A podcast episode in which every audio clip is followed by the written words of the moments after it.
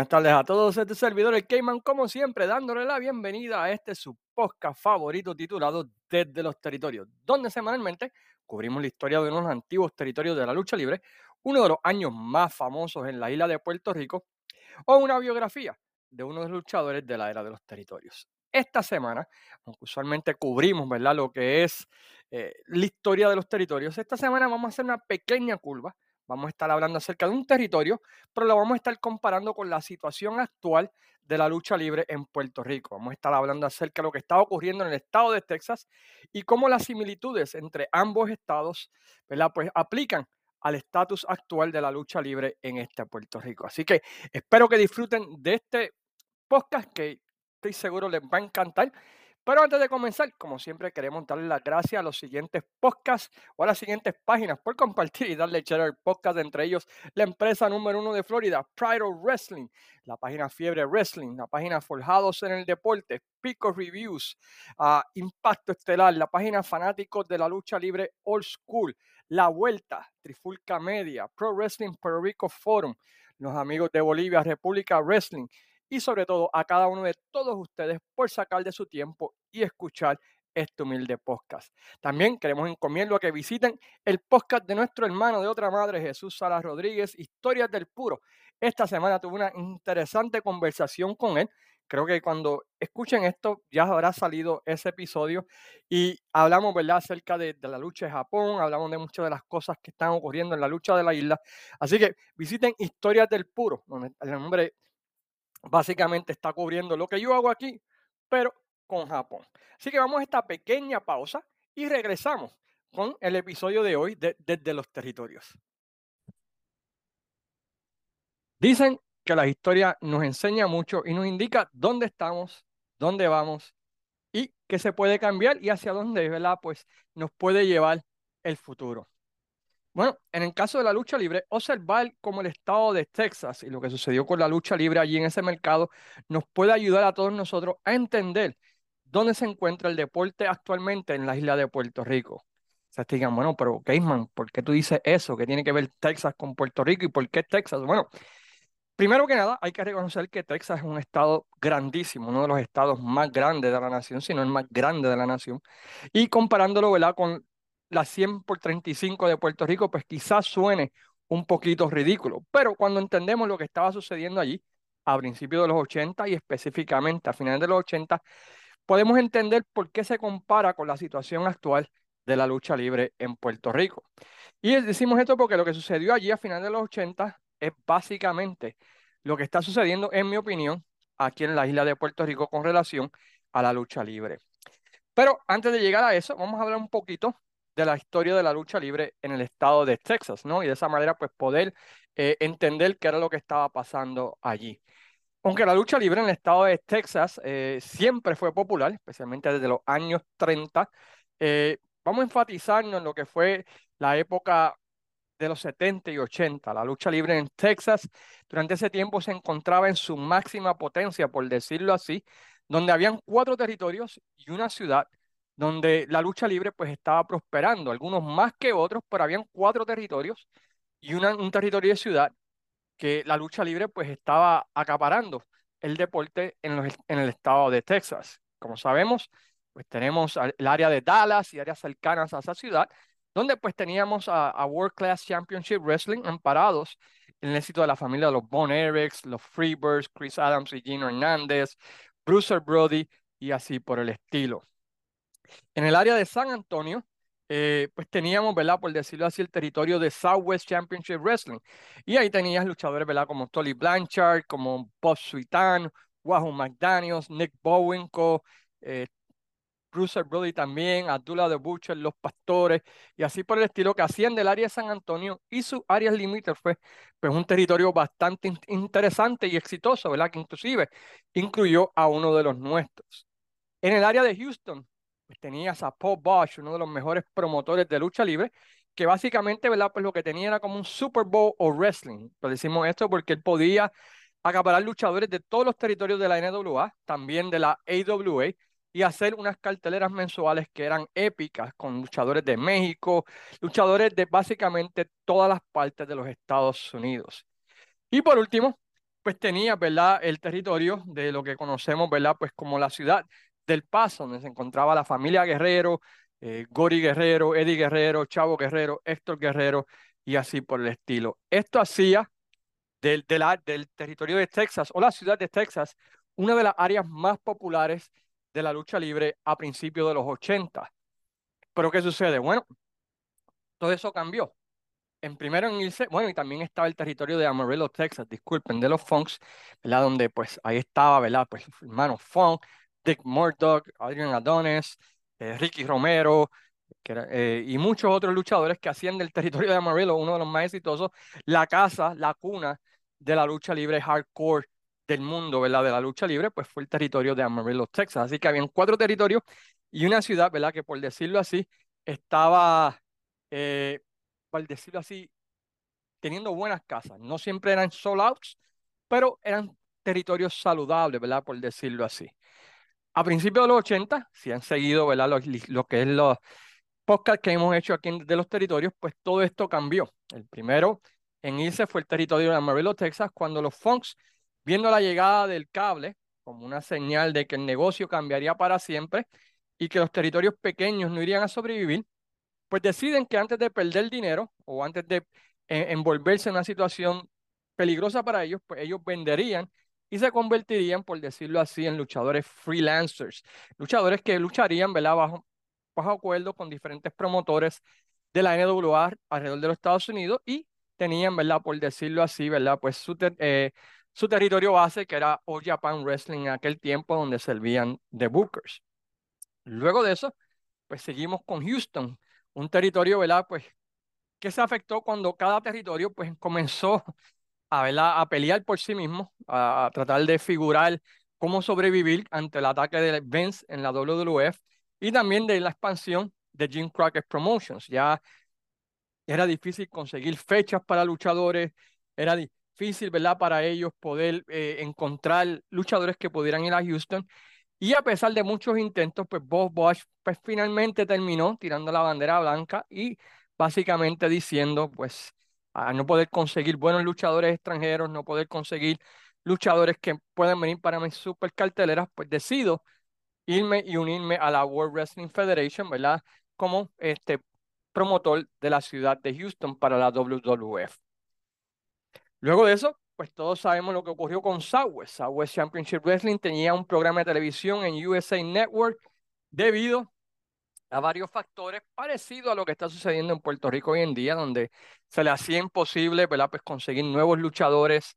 Eh, básicamente reciclaban las mismas leyendas que habían corrido por todo el territorio durante ese tiempo, perdieron televisión nacional. Eh, perdieron la habilidad de poder conseguir luchadores nuevos, por decirlo, crear nuevas estrellas. Y más importante aún. Pues la gente se cansó de ver lo mismo y no haber progreso y, el término de producción y así por el estilo fueron decayendo hasta el punto, ¿verdad? Pues que el mismo Joe Blanchard le dijo a su hijo, ve y únete a, Jim Crockett porque la cosa aquí está mala y, lo mejor que te puede pasar para tu carrera es que te vayas del territorio. Y por último, pues, pues tenemos lo que sucedió con World Class. World Class, pues durante el año 82 o el 84, pues básicamente todo lo que tocaba era oro, ¿no? El, feudo del, bueno, hasta el 85, el feudo con los Freebirds, el feudo de los Bonairs con Chris Adams y Jim Hernandez, pues hicieron, ¿verdad? De World Class, pues uno de los territorios, a pesar de ser uno de los más pequeños, uno de los más exitosos en términos económicos en, en todos los Estados Unidos. Han parado, ¿verdad? En la familia Von y los feudos en contra de eso. Bueno, pues ¿qué sucedió con World Class? Bueno, pues empezaron las muertes, murió David Bonerick, murió eh, Chris uh, Gino Hernández, Brian y muchos otros luchadores empezaron a fallecer. Eso empezó, ¿verdad? Pues a, a hacer que el talento fuera menos. Empezaron a repetir las mismas historias, empezaron a repetir pues los mismos ángulos con diferentes luchadores, pero básicamente la misma historia que la gente acababa de ver hace dos o tres años. Eh, también, para colmo, ¿verdad? Pues Fritz von se hizo el famoso ángulo de eh, Heart Attack y luego de todas las tragedias del ataque al corazón y luego de todas las tragedias que habían ocurrido, pues básicamente, ¿verdad? Pues eh, la gente, pues básicamente se cansó y, ya no, bien tristes, ya no querían seguir más a World Class. Para colmo, eh, se desligan de la NWA y se les hace difícil, ¿verdad?, conseguir luchadores que quieran venir a, a World Class. No tan solo eso, pero cuando un luchador se ponía over, se ponía eh, interesante, se estaba elevando, estaba obteniendo credibilidad, venía Jim Crockett y venía la WWF y se los llevamos. En caso, podemos mencionar al Pérez, podemos mencionar, ¿verdad? Pues a Rick Root, podemos mencionar a, a Min Mark que conocemos como el Undertaker, y así sucesivamente. Y eso pues hizo, ¿verdad? Pues que básicamente el, el pool de luchadores que habían en territorio de World Class, pues cada vez fuera menos y se repitieran las mismas historias, los mismos ángulos y así por el estilo. Esto llevó pues que lo que por casi 50 años fue uno de los, una de las estados más fuertes en términos de lucha libre, para finales de los 80, pues básicamente era una sombra de lo que era.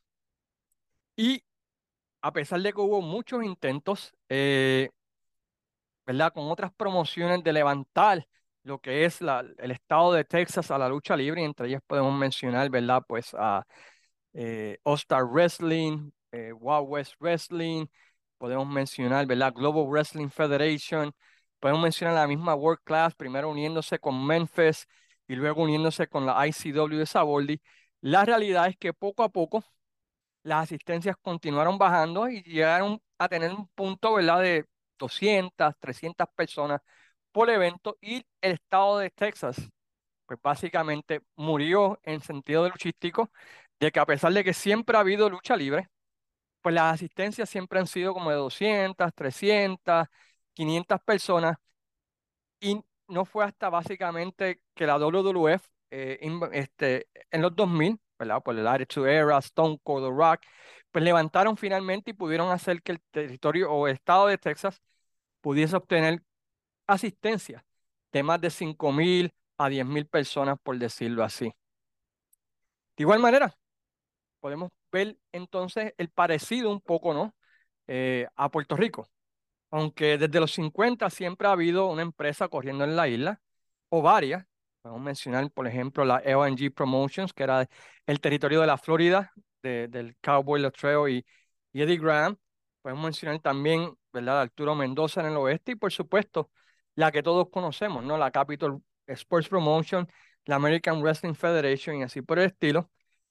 En cuestión de este podcast, pues hablemos de la última edad dorada que hubo aquí de la lucha libre. Sabemos la edad dorada de los 80, pero a principios de los 2000, no sé si se acuerdan, en Puerto Rico las asistencias eran bien saludables, tanto eh, en un tiempo, en, especialmente en la IWA, donde presentaron un producto diferente, Víctor Quiñones vino, eh, se chupó un año y medio de pérdidas y finalmente pues la IWA se estableció. Luego más adelante, luego de varios cantazos y varios golpes, la WWC reacciona y en un tiempo, ¿verdad? Pues se puede decir que tuvimos dos compañías bastante saludables, especialmente cuando Carly hizo el turn y se vieron contra la familia y así por el estilo, que llevaron a lo que fue básicamente pues la última época dorada de la lucha libre en Puerto Rico.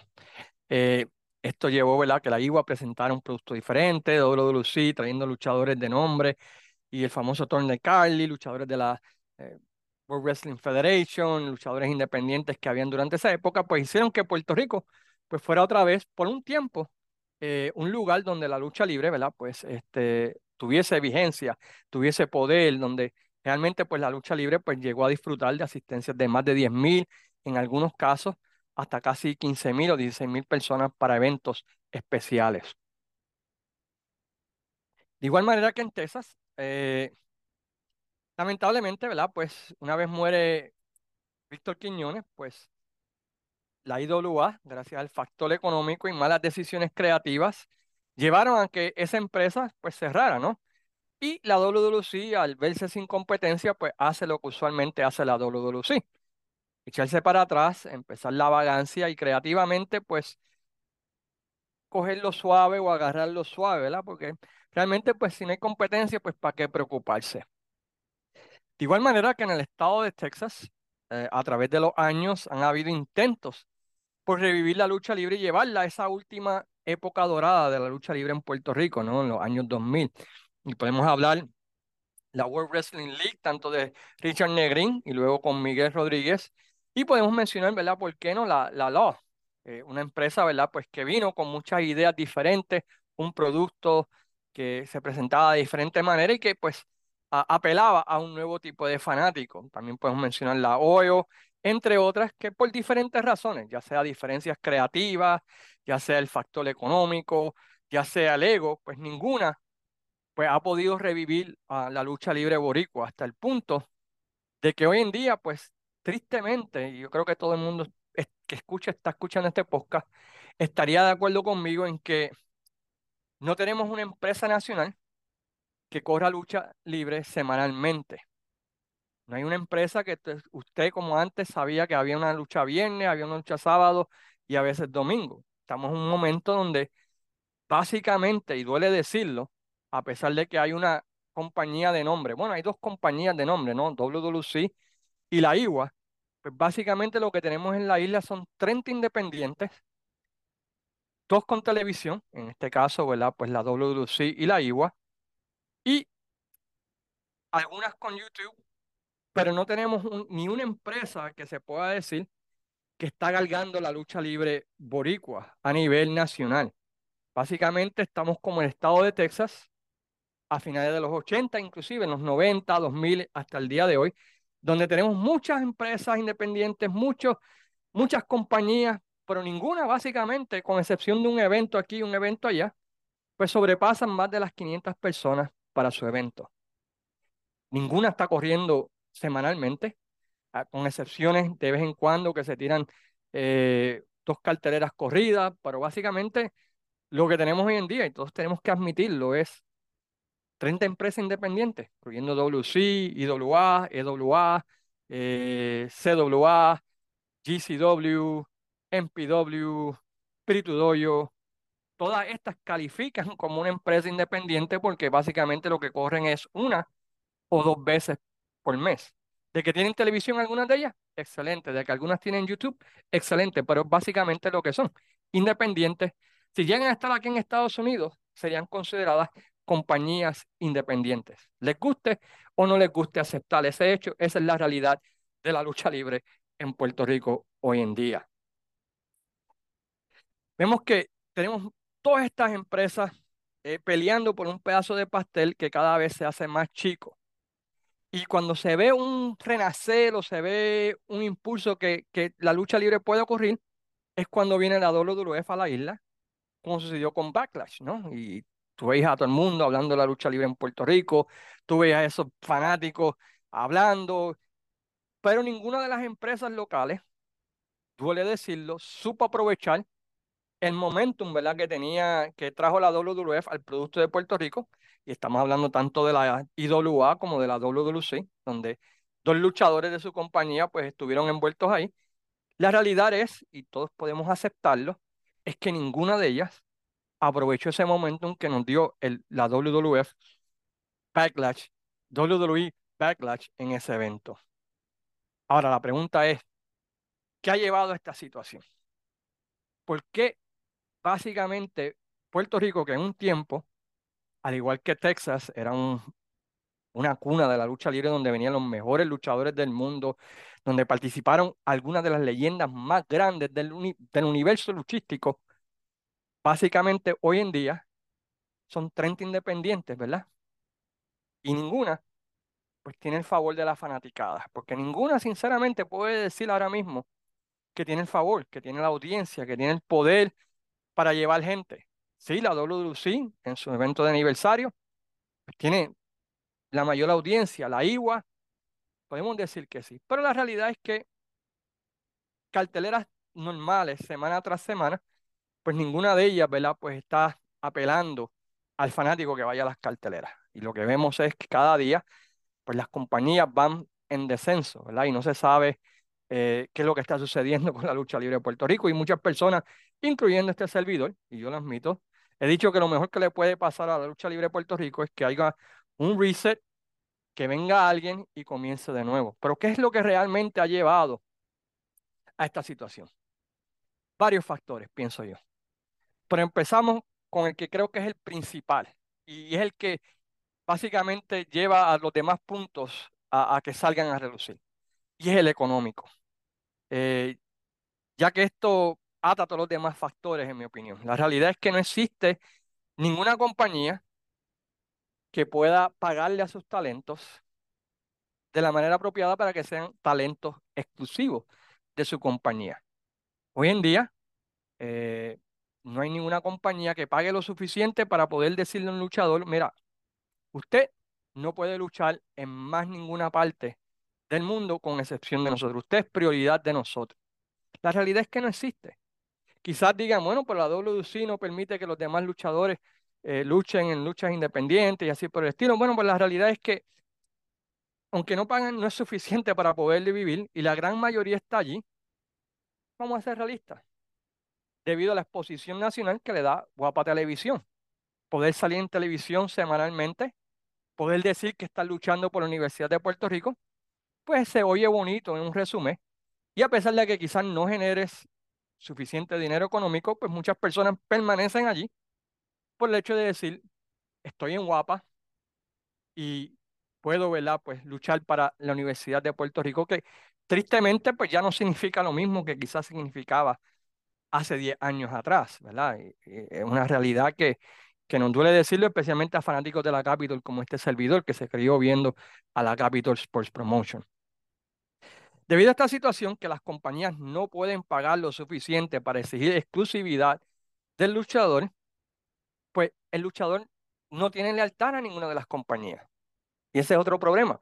El factor económico evita que un luchador pues, tenga lealtad a cierta compañía porque esta compañía no le paga lo suficiente para que el luchador piense, bueno, pues yo le debo cierta lealtad a ellos porque me está pagando de una manera cómoda y perfecta. Y eso lleva, ¿verdad? Pues a que básicamente pues los luchadores se ofrezcan como freelancers en cualquier empresa, ya sea en mismo Puerto Rico, en todas partes del mundo, porque las compañías locales no tienen el recurso económico para poder pagarle y decirle, usted es exclusivo mío. Entonces, prefieren entonces enfocarse en venderse al mejor postor, no importa las consecuencias para la historia, para ninguna empresa, y, están y la realidad es que en muchos casos, y se ha habido de, de muchos luchadores, están más preocupados por llegar a otros países que levantar la lucha libre boricua. Esto ha llevado a luchadores a trabajar para empresas que la compañía te cobra 20 pesos para ir a verlo y la próxima semana, inclusive, luchar en una compañía donde la entrada es gratis. Mientras me paguen a mí, que los promotores paguen lo que sea. Y esto ha llevado pues a que el fanático diga, bueno, pues ¿para qué voy a pagar yo 20 pesos cuando lo puedo ver de gratis? No tan solo eso, pero ha llevado y, esto ha llevado, por decirlo así, es triste decirlo, a un reguero en la industria local que sinceramente pues no se ve la salida, porque no hay una, no hay una respuesta correcta para esto. Eh, las compañías no te pueden pagar, pues el luchador tiene el derecho de poder hacer su dinero. Pero acá, ¿a cuesta de qué? Y ahí es donde está el interrogante. Y por eso digo que el factor económico es el punto principal de por qué la lucha libre en Puerto Rico está donde está. Debido a esta situación económica también se afecta todo lo demás, lo creativo, debido a que primero no puedes hacer planes a largo plazo, porque en el momento en que el luchador vea que la compañía no está pagando o no hace su parte en sentido económico, ¿qué es lo que hemos visto a través de los últimos 10, 12, 15 años? Me voy. Y se van de la compañía y hasta ahí llegan, ¿verdad? Los planes que quizás tenía o las historias que tenía esa compañía. Eh, dicen, olvídate, ya tienes que tener los planes y, botarlo a la basura porque se acabó. No tan solo ha pasado esto, pero también hemos visto casos donde por luchadores no tener ese factor económico de darte exclusividad y que la compañía no pueda decirle al luchador, tú no puedes luchar allí, de que luchan en otra empresa, se lastiman y los planes, ¿verdad? Creativos de una compañía, pues básicamente, pues son perdidos. No tan solo esto, pero hemos también visto en los últimos años que debido a esa internacional, ese deseo de internacionalizarse de los luchadores, pues ¿qué sucede cuando a veces tienen que perder? Cuando a veces tienen que hacer el jab o tienen que entregar el título.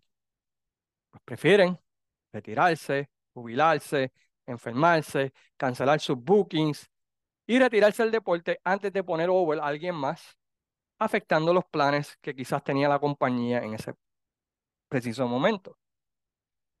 Y nadie puede negar que esto es lo que ha sucedido a través de todos estos años. Eh, por otro lado de la moneda. Pues tenemos, ¿verdad? Pues, eh, pues básicamente hemos visto casos donde quizás la empresa, por no eh, tener el factor económico en pie, pues básicamente pues los planes creativos eh, afectan también los planes creativos de una empresa. ¿Y por qué decimos esto? Bueno, porque como tú no sabes quién se queda, quién se va, quién permanece, pues lo que, ¿qué es lo que están haciendo muchas de las compañías hoy en día creativamente? Bueno, pues presentan la batalla por el control de una compañía. Y nosotros lo hemos criticado y hemos hablado, mano, esto lleva 20 años, pero viéndolo del aspecto de la compañía, yo puedo entender por qué lo hacen. ¿Por qué? Bueno, porque les voy a explicar, según mi opinión, y quizás si estoy equivocado, pues me dejan saber. Lo que hacen es, bueno, pues yo agarro dos personas que yo sé que jamás y nunca se van a ir de mi compañía. Por ejemplo, en la IWA, o IWA, tú sabes que Sabio Vega nunca se va a ir de la IWA y Fernando Tono jamás se va a ir de la IWA. Son las dos personas que siempre se van a quedar ahí. Bueno, pues tú haces dos grupos, uno comandado por Sabio, uno comandado por Fernando Tono, y los rodeas de los luchadores. Si se van, si se quedan, si se pierden, si deciden marcharse, si se lastiman, pues es fácil para la compañía en términos creativos decir, bueno, pues reemplazo a Pedrito con Juanito y puedo seguir el feudo porque el feudo es sabio contra tono. Y eso es lo que ha llevado el factor económico que tú no puedas ofrecerle exclusividad a los luchadores a que ellos puedan, ¿verdad? Pues a que tú puedas hacer planes creativos diferentes. Es más fácil irse por la fácil y decir, bueno, pues me voy con estos dos y, y, y construyo alrededor de eso. Si se va, Puedo meter a otro luchador que contrate y decirle, te traje este nuevo monstruo para destruirte, te traje esta nueva criatura y básicamente, oh, saqué, me sacaste este luchador técnico, pues te traigo al luchador técnico B. Y rinse and repeat, básicamente, es lo que hemos visto en todas las compañías, porque la manera de la compañía protegerse, ¿verdad? del éxodo, del brinca, de, de todo lo que sucede, por ellos no poder ofrecerle eh, económicamente, ¿verdad? A los luchadores eh, una garantía de exclusividad o poder pagarle suficiente dinero. Básicamente, pues lo que ocurría en Texas, ¿no? Cada vez que se elevaba a alguien, venía alguien, le ofrecía más dinero y vámonos. Es lo que ha llevado a lo que tenemos hoy en día de asistencia de 200, 300, 400 personas. No hay un verdadero culpable. Se entienden ambos puntos, el punto de la compañía y se entiende el punto, ¿verdad? Eh, de los luchadores. La presentación también se afecta por la economía, por el sentido económico de no poder ofrecer, eh, de no tener suficiente dinero, ¿verdad? Para poder hacer una buena presentación. Y si ves un programa de televisión de cualquier compañía, de cualquier compañía, los ves todos porque todos tienen más o menos el mismo formato.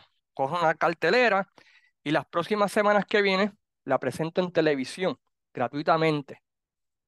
Y eso le quita el incentivo a la gente de poder ir a la cancha porque dicen, ¿para qué voy a ir? Si el otro día, en las próximas semanas, voy a ver todo el evento gratuito en YouTube.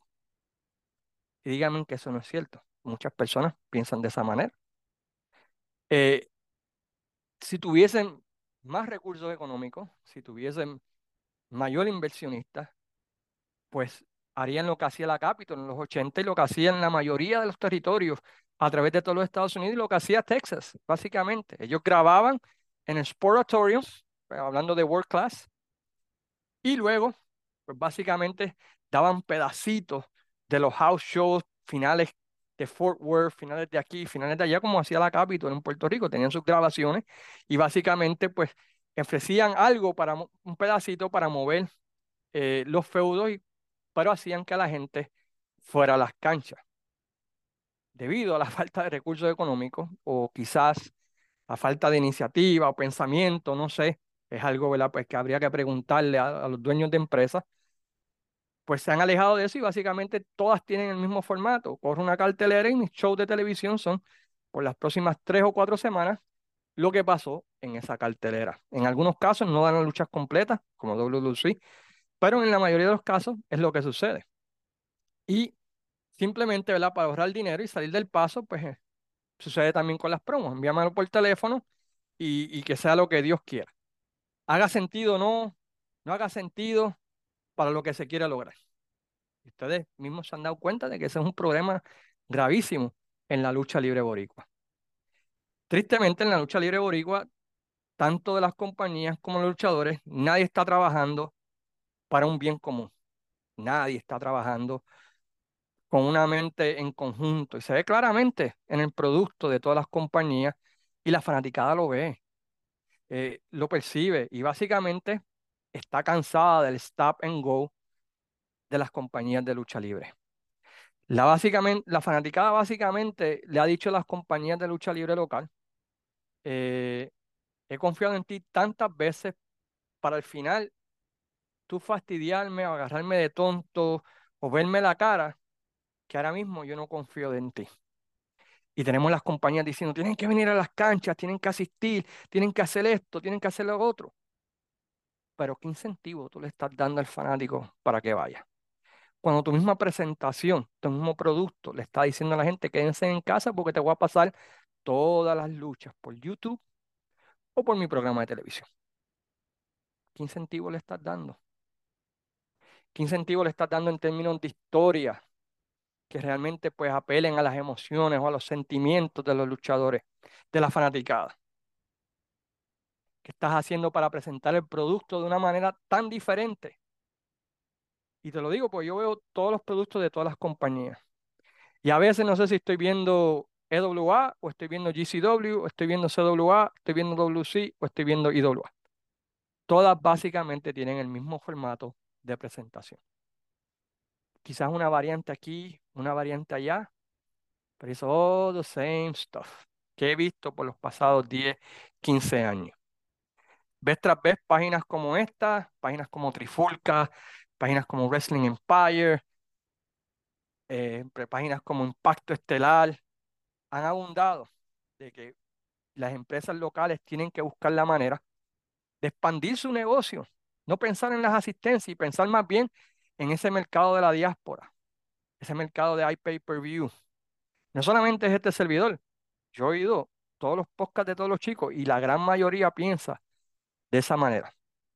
Hay que buscar la manera de que entre ese dinero para que de esa manera ustedes puedan ofrecer contratos de exclusividad, puedan ofrecerle la oportunidad a estos luchadores a que no brinquen, no se vayan y así por el estilo. De que algunos lo van a hacer, claro que sí, porque hay, hay algunos que son gloriosos. Y eso yo creo que todos estamos de acuerdo, que cuando van a perder no se presentan, se retiran, se jubilan y así por el estilo. Eh, la realidad es que, duele decirlo, pero no existe una compañía, un plan a largo plazo. No existe una visión del futuro.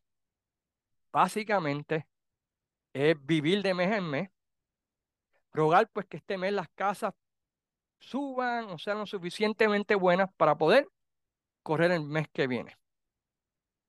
No existe alguien con la visión de, Víctor Quiñones, alguien con la visión que tuvo Jovica y Carlos Colón en los 70 de que, mira, hay que dar dos o tres pasos para atrás, invertir para luego cosechar. Y eso es algo que se ve claramente en todas las compañías. Al igual que en Texas, donde la mentalidad era, prefiero ser un pez grande en una pecera pequeña, a trabajar juntos y construir un acuario, que llevó al fin de la lucha libre como alternativa en ese estado, hasta el punto de que el día de hoy, 23, 24 años todavía, el estado de Texas no se ha recuperado. No existe una empresa, a pesar de que luchadores dicen que es el, estado perfecto para poder correr una compañía independiente. Primero porque los tejanos son bien autónomos. They don't care about the rest of the USA. No le importa el resto de Estados Unidos. Tienen ciudades grandes como Dallas, San Antonio, Houston, El Paso, que pueden hacer algo. Todo el mundo en ese estado se va. Prefiero ser un pez grande en una pecera que construir un acuario. Y no es cierto que eso es lo que vemos en Puerto Rico. Cada día lo vemos más.